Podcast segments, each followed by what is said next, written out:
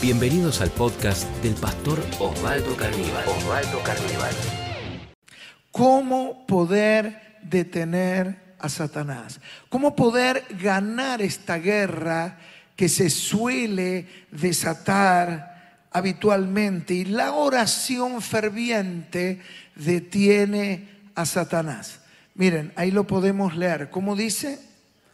La oración ferviente que hace le pone una raya, le pone un límite a Satanás.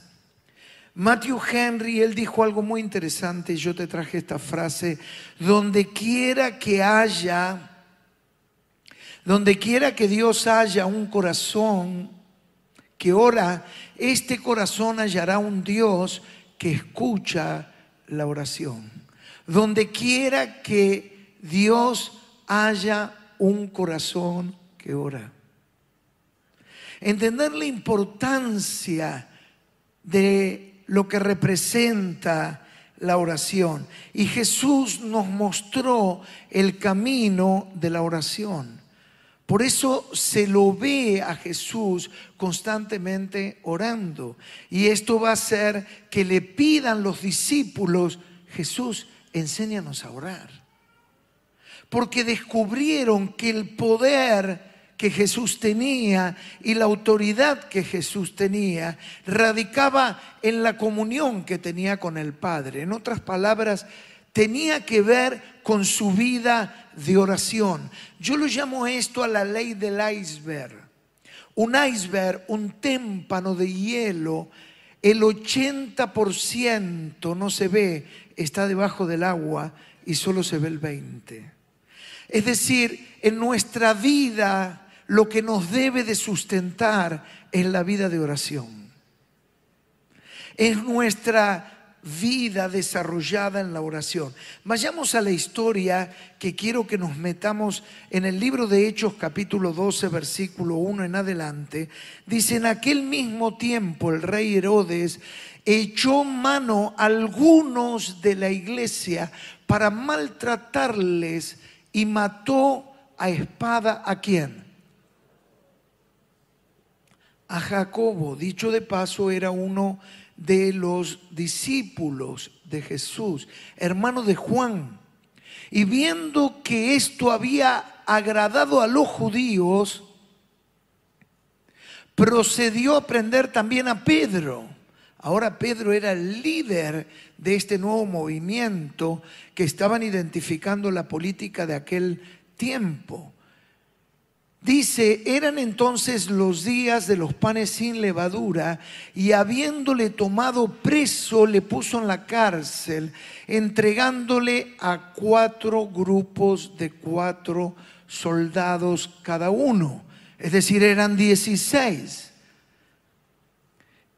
Y dice entonces, para que lo custodiasen y se proponía sacarle al pueblo después de la Pascua. Así que Pedro estaba custodiado en la cárcel.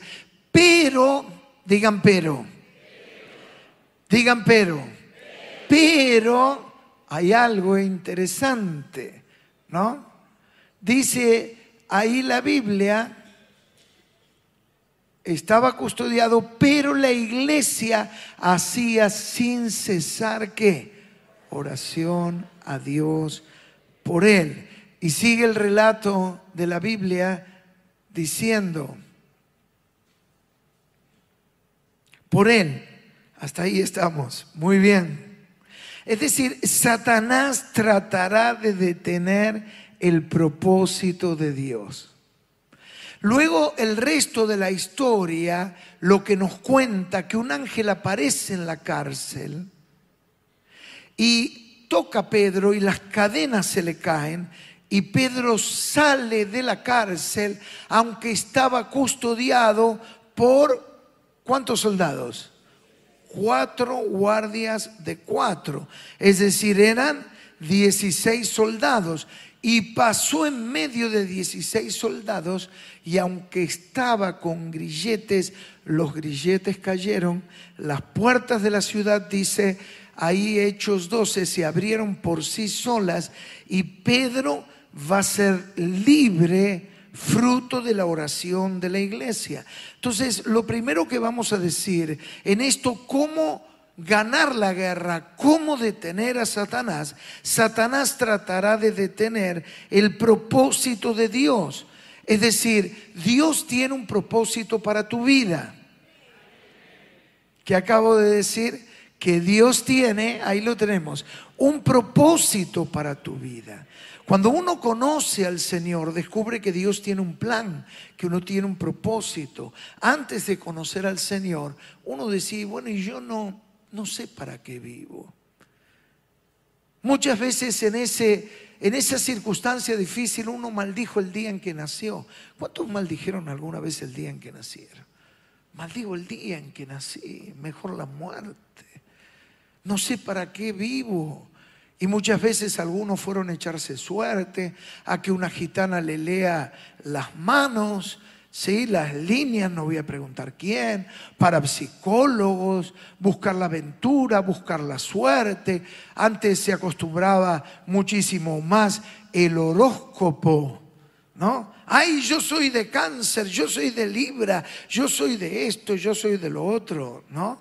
Claro, todo eso se, se generó en un momento que se creía que el centro del universo era la Tierra y que todos los planetas giraban en derredor de la Tierra. Pero luego la astronomía, una ciencia, no la astrología, la astronomía avanza y descubre que la Tierra es un planeta más en medio de tantos otros y esa afectación de los planetas sobre la Tierra deja de tener incidencia, porque en ese momento eran pocos los planetas que se conocían. Y hoy en día la ciencia sostiene que el universo sigue en expansión y hay estrellas que se apagan y otras que inician su vida y su latencia. Y entonces queda en algo místico, mitológico, pero hay gente muy apegada que no da un paso sin el horóscopo. Pero cuando conocemos al Señor, sabemos que tenemos un propósito. Yo estoy en esta tierra porque Dios quiere hacer algo conmigo y Él va a hacer algo, pero algo grande con mi vida. Amén. Demos un fuerte aplauso.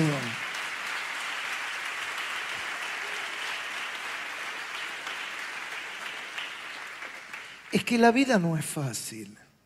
Y mucho más difícil cuando uno no conoce al Señor.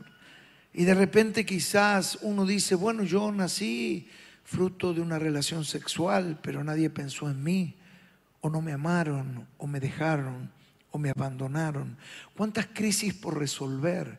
Por eso cuando uno llega a Cristo debe de permitir que el Espíritu Santo empiece a tratar todas esas historias porque cada vida tiene una historia, cada vida tiene un mundo, ¿verdad o no? Cada uno tenemos un pasado y alguno podrá decir, si usted supiera lo que sufrí, y el otro diría, ah, pero no conoce mi historia. Y así cada uno de nosotros tenemos historias terribles, dolorosas, casi que nos condenaban a vivir una vida de sufrimiento, pero cuando arribamos, arribamos al conocimiento de Jesucristo, tenemos la oportunidad por medio del Espíritu Santo que Él entre a nuestro corazón y nos enseñe y nos ayude a poder perdonar, a sanar nuestra historia, a sanar nuestro corazón, a amigarnos con la vida, amigarnos con el pasado, porque nadie que no resuelve su pasado podrá proyectarse hacia el futuro. Pero cuando podemos amigarnos con Dios, empezamos a amigarnos con nosotros mismos, con los que nos rodean y miren aún más con aquellos que mucho daño nos han hecho. Porque cuando perdonamos somos libres y tenemos una experiencia poderosa de liberación y experimentamos lo más precioso que existe, que es la paz que llena el corazón y que solo Jesucristo puede dar. Amén. Satanás tratará de impedir que se cumpla su propósito en mí y también entender que Dios tiene un propósito para la iglesia.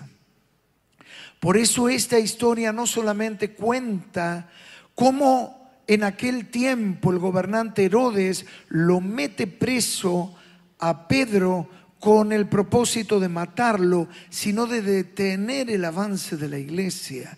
Y Dios tiene un plan con su iglesia, es llevar el Evangelio a toda persona.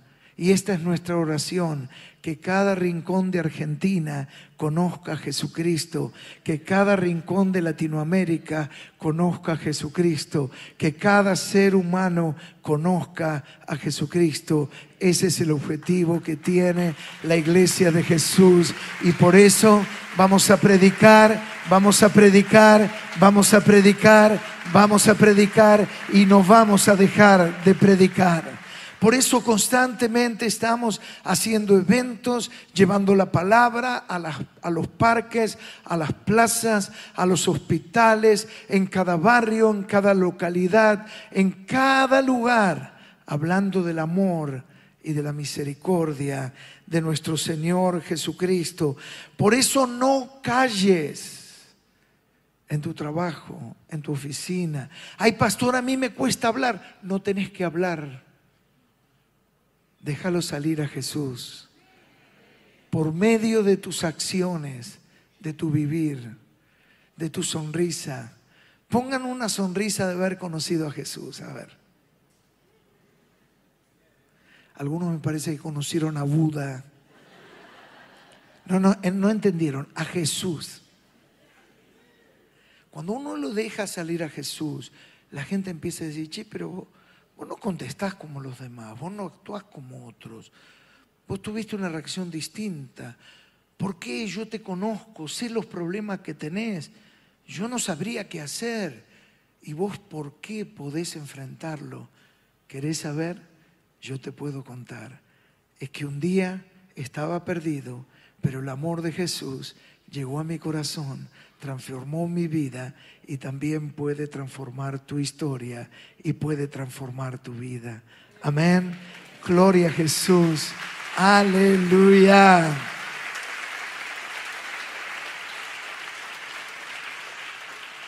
Guerra contra Satanás.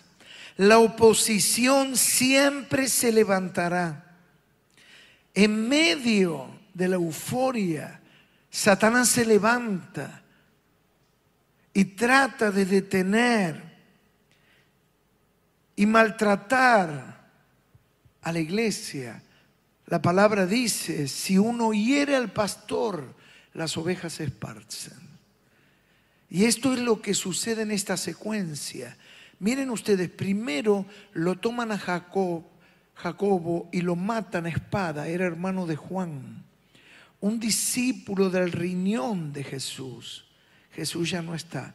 Qué golpe difícil para esa iglesia. ¿Y ahora qué vamos a hacer? Bueno, el Señor nos va a ayudar. Vamos a salir adelante. Y ahora lo meten preso a Pedro. ¿Y ahora? ¿Y ahora qué vamos a hacer? ¿Y ahora qué va a pasar con nuestra fe? Miren ustedes Hechos 12.1 dice, en aquel mismo tiempo el rey Herodes echó mano algunos de la iglesia para maltratarle. Dice ahí, en aquel mismo tiempo el rey Herodes echó mano, ¿cómo dice? Subrayenlo, a algunos. El más destacado fue Pedro, pero algunos.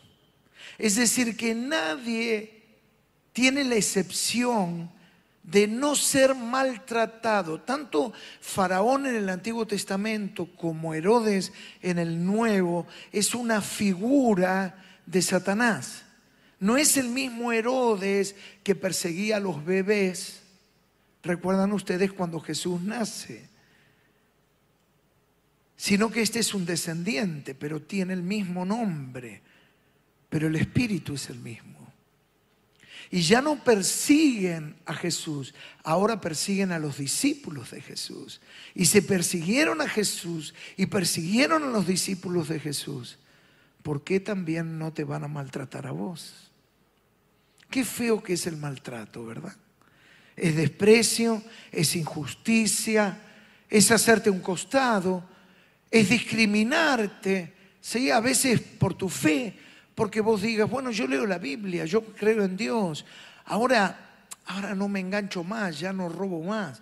No, no, pero pará, flaco, vos sos parte de este circuito, porque sin vos no podemos seguir haciendo eh, esto que hacemos en la empresa, porque vos tenés que firmar. Bueno, yo firmaba, no firmo más. Y a veces uno tiene que enfrentar el maltrato. Recuerdo un subcomisario, en aquel momento era la Policía Federal, que venía a la iglesia. Y él dijo, no, no, yo no me prendo más, él se convierte y tiene una conversión en serio. Y entonces, ¿qué hacen? Lo mandan a una delegación de la Policía Federal en La Rioja. Lo separan de la familia, lo maltratan. Ah, ¿vos crees en Dios? Ah, vos, vos sos guapo. Bueno, a ver, te mandamos allá. Y claro, y cuando alguien quiere llevar una vida de honestidad, una vida de verdad, una vida de fidelidad, una vida donde ya no corre la mentira, no corre la envidia, donde ahora hay otra moneda molesta, molesta en medio de la corriente de este mundo. Y uno como un salmón empieza a ir en contra de la corriente. Y si vos realmente te jugás por Jesús, vas a ser maltratado. Y a veces de las personas que no te las hubieras imaginado, a veces en tu propia casa, el desprecio, el reírse, la ridiculización de tu fe, de tu oración, de una vida agradecida, confiada en Dios, pero que nunca te avergüences de Jesús. Nunca te avergüences de Jesucristo.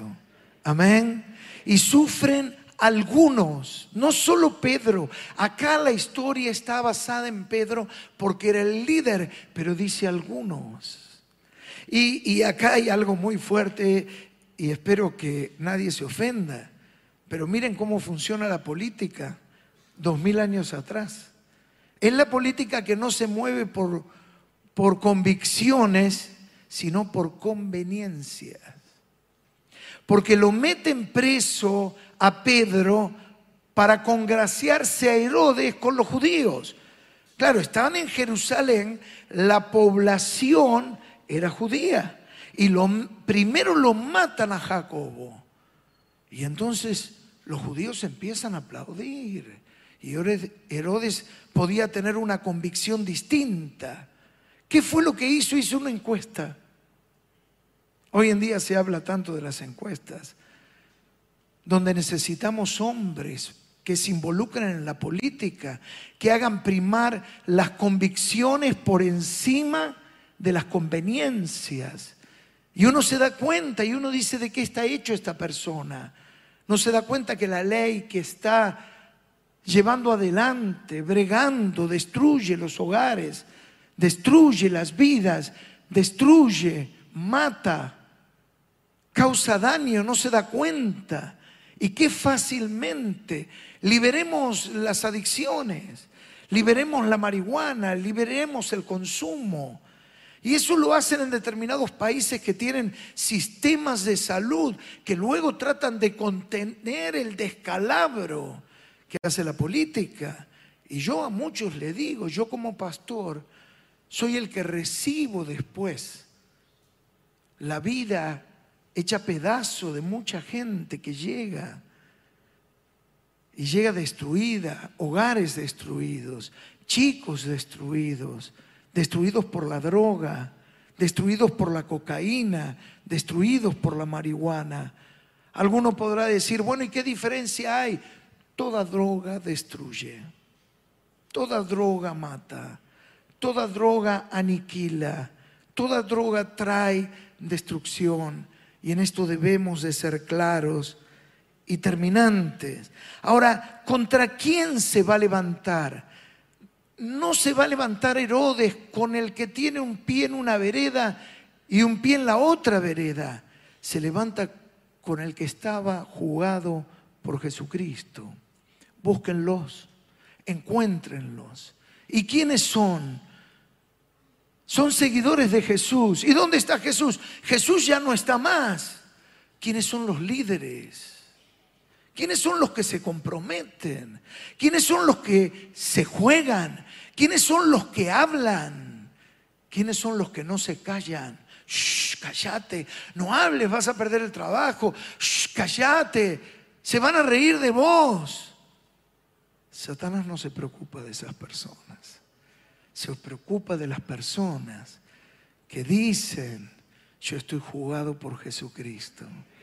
Él me ha salvado, Él me ha rescatado, Él me ha perdonado, Él me ha librado, Él me ha abrazado, Él me ha amado, Él me ha acobijado. Ahora guía mi vida, ¿cómo no jugarme por aquel que con tanto amor me ha amado?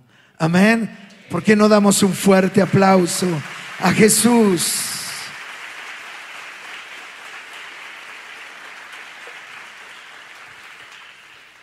¿Quiénes son estas personas? Son los que no viven para sí, son los que toman decisiones terminantes con el pecado, son los que no juegan a ir a la iglesia, son los que se comprometen a ser discípulos de Jesús, seguir sus huellas, seguir sus pasos. Satanás tratará de maltratarlos, de buscarlos, de perseguirlos, pero yo quiero decirte, y Satanás me va a oír bien, que Jesucristo ya le venció en la cruz del Calvario y la victoria es de aquellos que en Él creen y que en Él confían.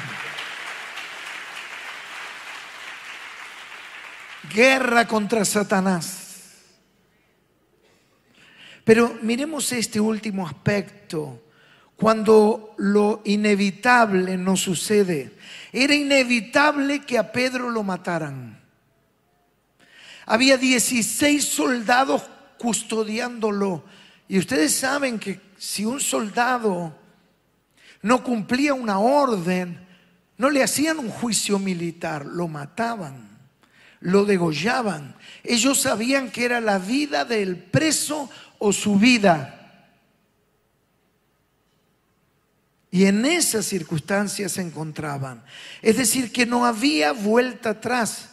Ahí en Hechos 12:3, y viendo que esto había agradado a los judíos, procedió Herodes a prender también a Pedro, lo que antes te decía, esta cosa de la política que no es de ahora, es desde siempre, donde priman las conveniencias políticas que las convicciones internas. Y hay cosas que parecen inevitables en la vida.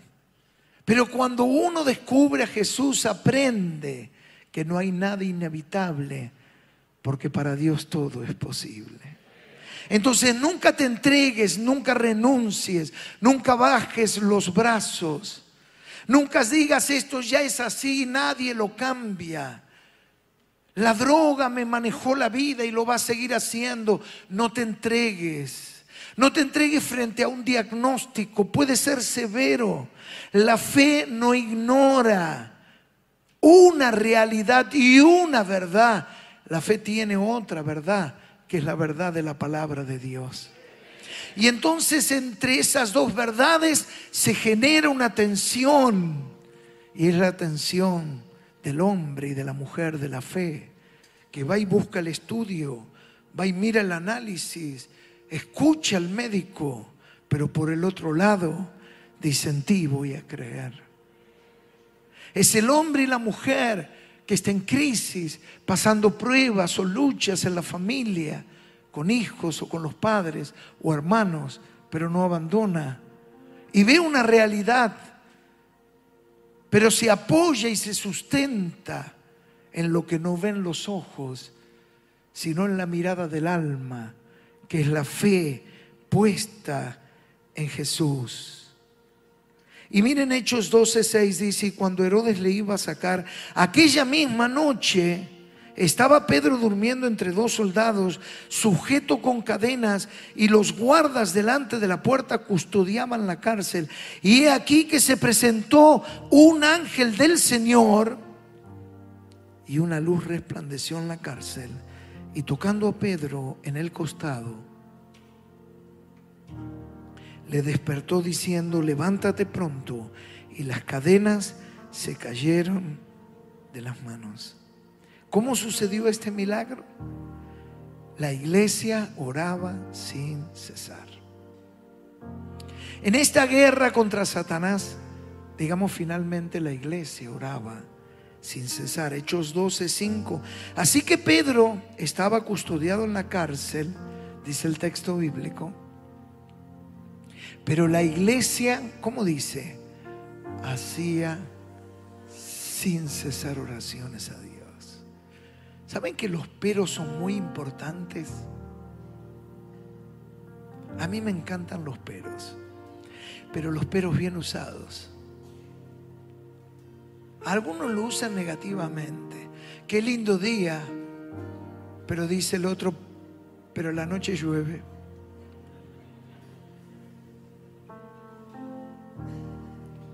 Qué bien que juega Argentina. Sí, pero ahora le toca con el peor rival. Hay gente que el pero lo utiliza de manera negativa. ¿Y cuál es el pero entonces que a mí me gusta? Es el pero que no niega la realidad y dice, tengo un problema, tengo una dificultad, tengo una adversidad, pero tengo un Dios que es mucho más grande que mis problemas, que mis necesidades, y en Él yo voy a confiar porque Él no falla. Aprende a usar los peros.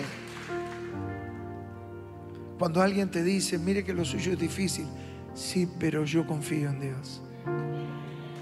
Mire que usted está en problemas, sí, pero en Él yo he creído. Mire que está en una complicada, pero mi Dios extenderá su mano y no dejará para siempre caído al justo, dice la palabra.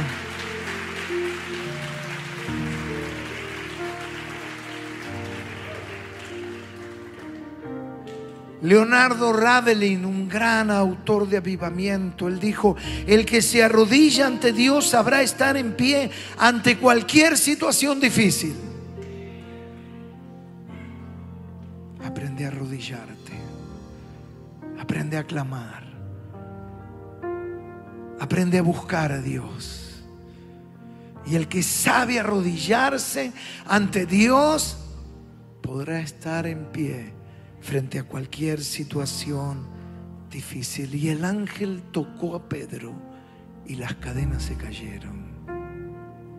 Yo quiero orar para que el ángel del Señor te toque y me toque, toque tu vida, me toque a mí. Y que toda cadena que me esté atando caiga. Y que toda cadena que te esté atando caiga. Cuando Él te toca, las cadenas caen por completo en el nombre de Jesús. Si este podcast fue de inspiración para tu vida, te invitamos a compartirlo en tus redes sociales. tus redes sociales. Recordá que podés seguir al pastor Osvaldo Carníbal en Instagram, Facebook y Twitter.